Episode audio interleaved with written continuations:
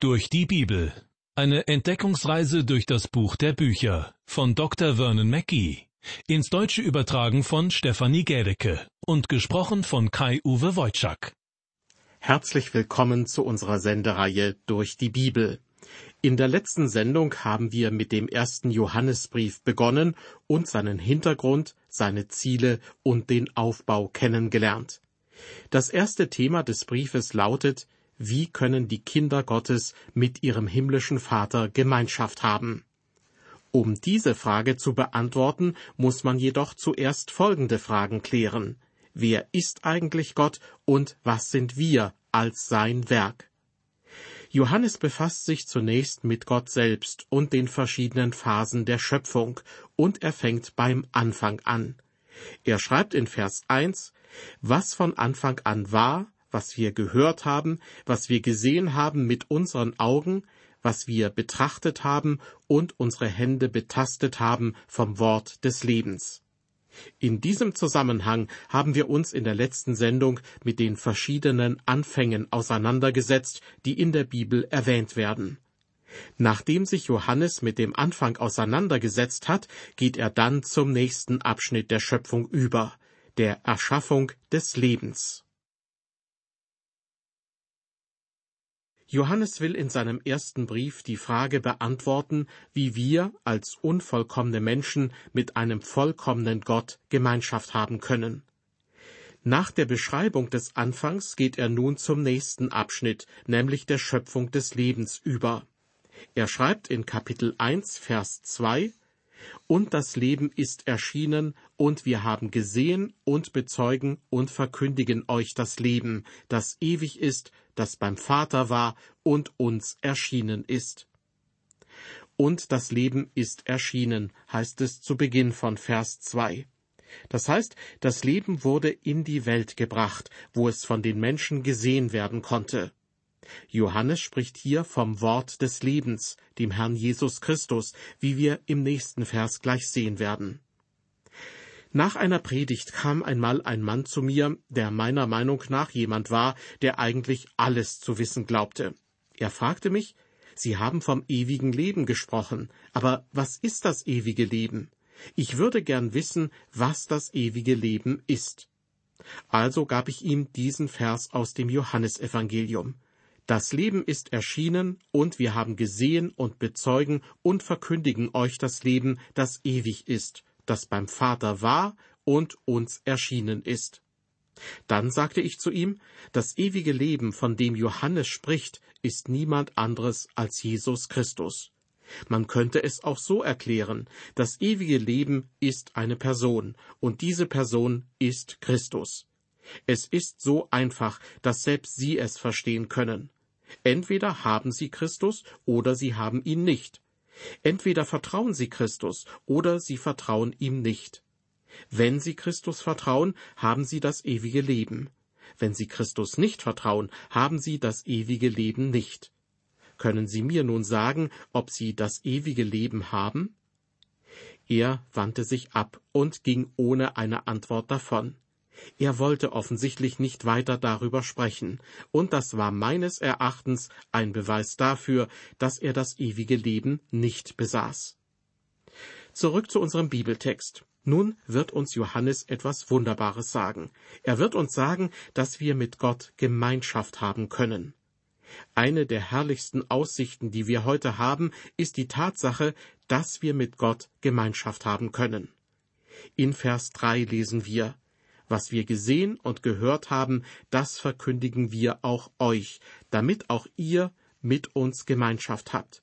Und unsere Gemeinschaft ist mit dem Vater und mit seinem Sohn Jesus Christus. Zum dritten Mal verwendet Johannes hier sinngemäß die Formulierung, was wir gesehen und gehört haben. Mittlerweile sollte das also in unser Bewusstsein eingedrungen sein. Aber warum wiederholt Johannes diesen Satz fast wörtlich? Aus folgendem Grund. Damit auch ihr mit uns Gemeinschaft habt. So heißt es in Vers 3.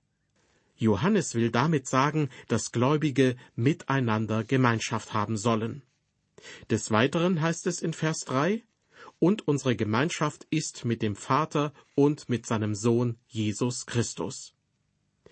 Wie kann man jemals mit Gott Gemeinschaft haben? Das ist in der Tat eine schwierige Frage, denn Gott ist heilig und der Mensch ist von Natur aus unheilig. Wie kann diese Kluft überbrückt werden? Wie kann man Gott und den Menschen zusammenbringen? Oder wie der Prophet Amos sagte, können etwa zwei miteinander wandern, sie seien denn einig untereinander? Wie können wir mit Gott Gemeinschaft haben? Laut Johannes gibt es drei Möglichkeiten, um dieses scheinbar unmögliche Hindernis zu überwinden. Zwei davon sind von Menschen gemachte Methoden und funktionieren nicht. Bei der dritten handelt es sich um die Methode Gottes, und sie ist die einzige, die funktioniert. Doch bevor wir uns damit befassen, möchte ich noch etwas näher auf den Begriff Gemeinschaft eingehen. Das Wort Gemeinschaft stammt vom griechischen Begriff Koinonia, was gemeinsam haben oder mit jemandem teilen bedeutet. Christliche Gemeinschaft bedeutet demzufolge, die Dinge Christi zu teilen. Und dafür muss man den Herrn Jesus kennen. Aber es reicht nicht, ihn nur zu kennen, man muss ihn auch als seinen persönlichen Heiland angenommen haben. Heutzutage ist die wahre Bedeutung des Wortes Gemeinschaft häufig verloren gegangen. Ich möchte Ihnen anhand eines Beispiels zeigen, was ich meine. In der Vergangenheit war ich öfter bei den Rotariern in einer bestimmten Ortsgruppe zu Gast und habe das Wort Gottes gepredigt. Die Rotarier sind eine internationale Vereinigung, die sich für Frieden, Völkerverständigung und Dienstbereitschaft im täglichen Leben einsetzt. Der Verantwortliche vor Ort, ein sehr sympathischer Mann, hatte mir gesagt, dass ich wahrscheinlich einmal im Jahr zu ihnen kommen und predigen könnte. Er lud mich ein, entweder zu Weihnachten oder zu Ostern zu kommen und die Bedeutung beider Feste nämlich die Geburt Jesu und seine Auferstehung in einer Predigt zusammenzufassen. Nun, das war wohl für manche Zuhörer zu viel auf einmal, denn seitdem jener wohlwollende Mann nicht mehr der Vorsitzende ist, bin ich nicht mehr eingeladen worden. Was mir am dortigen Versammlungsort der Rotarier auffiel, war ein Banner über dem Rednerpult. Darauf stand Freude haben, ein gutes Essen genießen und Gemeinschaft erleben. Nun, das Essen war wirklich nichts Besonderes. Die Freude bestand lediglich darin, dass man sich Witze erzählte und alte Geschichten aufwärmte. Und der Begriff Gemeinschaft bedeutete dort, dass ein Mann dem anderen auf die Schultern klopfte und sagte Hallo, mein Lieber, wie läuft das Geschäft? oder Wie geht's deiner Frau? Dann sangen sie schließlich noch gemeinsam ein Lied und das war also ihre Vorstellung von Gemeinschaft. Zugegeben, die Vorstellung von Gemeinschaft unter den Christen unterscheidet sich manchmal kaum davon. Wenn man im Rahmen einer feierlichen Veranstaltung zu einem Festessen eingeladen wird, kann es einem auch passieren, dass man gemeinsam mit anderen an einem Tisch sitzt und über alle möglichen Sachen redet, außer über das, was zur wirklichen Gemeinschaft führt, nämlich das Wesen Jesu Christi. Aber es gibt auch Zusammenkünfte, bei denen das Wort Gemeinschaft richtig verwendet wird, und zwar nicht nur unter Christen. Vor Jahren habe ich einmal die Universität Oxford besucht und war überrascht, was für eine enge Gemeinschaft viele Studenten miteinander hatten. Bei den gemeinsamen Mahlzeiten waren auch die Dozenten und Professoren dabei, so dass sich überall an den Tischen angeregte Gespräche ergaben. Der Schlüssel zu dieser Gemeinschaft war das gemeinsame Interesse an bestimmten Themen. So gab es zum Beispiel Studenten und Professoren, die sich über den Dichter und Dramatiker William Shakespeare unterhielten. Schon an ihren Augen konnte man ablesen, wie sehr sie sich für diesen Mann interessierten. Daraus ergab sich eine wunderbare Gesprächsatmosphäre. Und genau hier sehe ich eine gewisse Parallele zu dem, was eine gute Gemeinschaft unter Christen ausmacht. Das gemeinsame Interesse an bestimmten Themen. Und vor allem das gemeinsame Interesse an einer bestimmten Person, nämlich Jesus Christus. Das ist die Art von Gemeinschaft, von der Johannes in unserem Bibeltext spricht. In Kapitel 1, Vers 3 lesen wir, damit auch ihr mit uns Gemeinschaft habt. Und unsere Gemeinschaft ist mit dem Vater und mit seinem Sohn Jesus Christus. Nun kommt Johannes in Vers 4 zum zweiten Grund für seinen Brief. Dort heißt es, und das schreiben wir, damit unsere Freude vollkommen sei. Es ist wunderbar, Freude zu haben, und damit ist nicht nur ein wenig Freude gemeint. Nein, aufgrund der Gemeinschaft mit Gott erleben wir viel Freude in unserem Leben. Das griechische Wort Koinonia für Gemeinschaft beschreibt manchmal ganz konkret einen Akt der Gemeinschaft, also wie Gemeinschaft ausgestaltet und erlebt wird. Der Abendmahlsgottesdienst in der Gemeinde ist zum Beispiel ein solcher Akt der Gemeinschaft. Auch zu geben ist ein Akt der Gemeinschaft, genauso wie das Beten. Auch der Apostel Paulus hat im Philipperbrief über die Gemeinschaft gesprochen. Dort heißt es, ihn, Jesus Christus, möchte ich erkennen und die Kraft seiner Auferstehung und die Gemeinschaft seiner Leiden und so seinem Tode gleichgestaltet werden. Die Gemeinschaft seiner Leiden erkennen bedeutet, bereit zu sein, seine Leiden mit ihm zu teilen. Das letzte Ziel dieser Lehre ist es, dass die Menschen durch Überzeugung und Buße das Heil finden können und dass es ihrem Herzen Freude macht. Der äthiopische Kämmerer, der mit Hilfe von Philippus zu Christus gefunden hatte, ist ein gutes Beispiel dafür. Auf dem Rest seiner Reise prahlte er nicht darüber, was für ein großartiger Prediger Philippus doch war, sondern er freute sich schlicht und einfach. Warum? Weil er Christus kennengelernt hatte. Johannes verfolgt mit seinem Brief das Ziel, dass wir gemeinsam an diesen wunderbaren Dingen Christi teilhaben können, dass der Herr Jesus und der Vater durch den Heiligen Geist für uns erkennbar geworden ist und dass unsere Gemeinschaft schön ist. Nun kommen wir allerdings zu einem Problem, das wir nicht unterschätzen sollten. Johannes schrieb über diese Dinge, damit wir voller Freude Gemeinschaft mit Gott haben können, und natürlich wird unsere Freude durch die Gemeinschaft mit Gott vollkommen sein. Es gibt jedoch eine Hürde, die noch überwunden werden muss. Johannes geht ein großes Problem an, das jedes Kind Gottes kennt. Allein die Möglichkeit, mit Gott Gemeinschaft haben zu können, ist eine der herrlichsten Aussichten für uns. Aber unsere Hoffnungen werden sofort zerstört, wenn wir auf das Problem stoßen, das Johannes auf indirekte Weise in Vers 5 beschreibt. Dort heißt es, und das ist die Botschaft, die wir von ihm gehört haben und euch verkündigen. Gott ist Licht, und in ihm ist keine Finsternis. Gott ist Licht und in ihm ist keine Finsternis, das bedeutet, dass Gott heilig ist. Und hierin steckt das Problem. Uns allen ist nämlich bewusst, dass der Mensch von Natur aus nicht heilig ist. Wie kann nun die Kluft zwischen einem wunderbaren Heiland und zum Beispiel mir überbrückt werden? Bedenken Sie bitte, was für ein großer Unterschied doch zwischen dem heiligen Gott und mir besteht. Die Schlucht dazwischen ist steil und tief. Wie können Gott und die Menschen zusammengebracht werden? Im Alten Testament hatte Hiob nach einem Schiedsmann gerufen, der eine Hand auf Hiob und die andere auf Gott legen und sie beide zusammenbringen könnte. Durch Jesaja sagte Gott, denn meine Gedanken sind nicht eure Gedanken und eure Wege sind nicht meine Wege. Wie also soll ein sündiger Mensch mit Gott leben? Johannes sagt uns, dass Gott Licht ist. Diese Beschreibung Gottes ist richtig. Zur besseren Veranschaulichung habe ich diesen Brief auf drei Teile aufgeteilt, und jeder von ihnen ist eine Beschreibung Gottes. Erstens, Gott ist Licht. Zweitens, Gott ist Liebe. Und drittens, Gott ist Leben. Aber wie sollen wir Gemeinschaft mit Gott haben? Es sieht so aus, als müssten wir uns für eine von zwei Möglichkeiten entscheiden.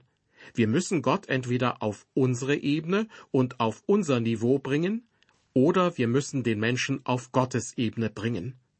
Keiner der beiden Wege kann jedoch in die Wirklichkeit umgesetzt werden. Und dennoch haben viele Menschen genau das versucht. Johannes zeigt die Unmöglichkeit des ersten Weges, indem er Gott auf einfache und doch wunderbare Weise beschreibt und somit einen Kontrast zu den sündigen Menschen herstellt. Er sagt, Gott ist Licht. Ich habe gehört, dass man selbst in der modernen Wissenschaft nicht genau sagen kann, was Licht eigentlich ist. Das Licht stammt aus einer Quelle, aber wenn man zum Beispiel das Licht in einem Zimmer einschaltet, dann wird die Dunkelheit, die in der Ecke lauert, zu Licht. Was ist also passiert? Kindlich gesprochen, was ist dort in die Ecke gegangen und hat die Dunkelheit vertrieben? Und hat es die Dunkelheit wirklich vertrieben? Denn wenn das Licht an der Decke wieder ausgeht, kehrt die Dunkelheit in die Ecke zurück. Was ist das Licht also wirklich? Wenn Johannes sagt, dass Gott Licht ist, beschreibt er viele verschiedene Eigenschaften von Gottes Wesen. Obwohl damit nicht alle seine Eigenschaften beschrieben werden, sagt dies doch sehr viel über ihn aus. Erstens gehen mit dem Licht die Herrlichkeit, der Glanz, die Schönheit und die Wunder Gottes einher. Haben Sie schon einmal den Himmel gesehen, wenn die Sonne im Osten wie eine Flamme der Herrlichkeit aufgeht? Einmal habe ich zusammen mit einem Freund in den Bergen gezeltet. Es war ein wunderschöner Ort. Wir schliefen in Schlafsäcken. Und als ich am nächsten Morgen aufwachte, war mein Freund bereits aufgestanden und sah zum Horizont.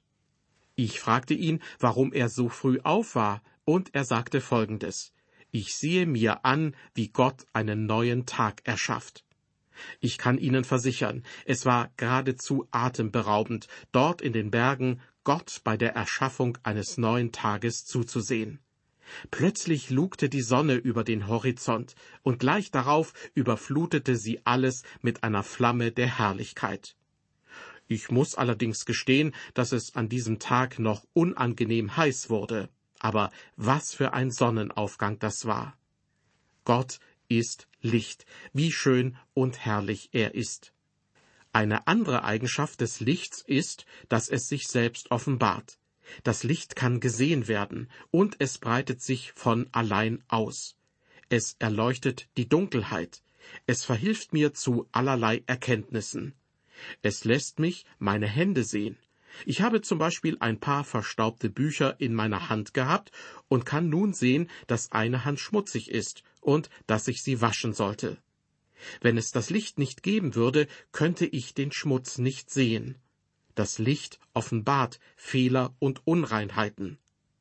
Der amerikanische Dichter John Greenleaf Whittier formulierte es folgendermaßen Deine Augen sehen die Gedanken, offen liegen sie in deinem Licht. Offenbar ist dir auch jedes Wanken in deinem reinen Angesicht. Der Theologe Louis Sperry Chafer sagte oft, die geheime Sünde hier unten ist im Himmel ein offenkundiger Skandal. Ja, unsere Sünden sind für Gott sichtbar, denn er ist Licht. Das Licht beschreibt außerdem Gottes Reinheit und seine unbefleckte Helligkeit. Gott hat keinen Schatten, keine Flecken, denn er ist Licht, er ist rein. Auf ähnliche Weise hat auch das Licht der Sonne eine reinigende Wirkung auf die Erde. Sie erleuchtet nicht nur alles, sondern dient auch als ausgezeichnetes Reinigungsmittel.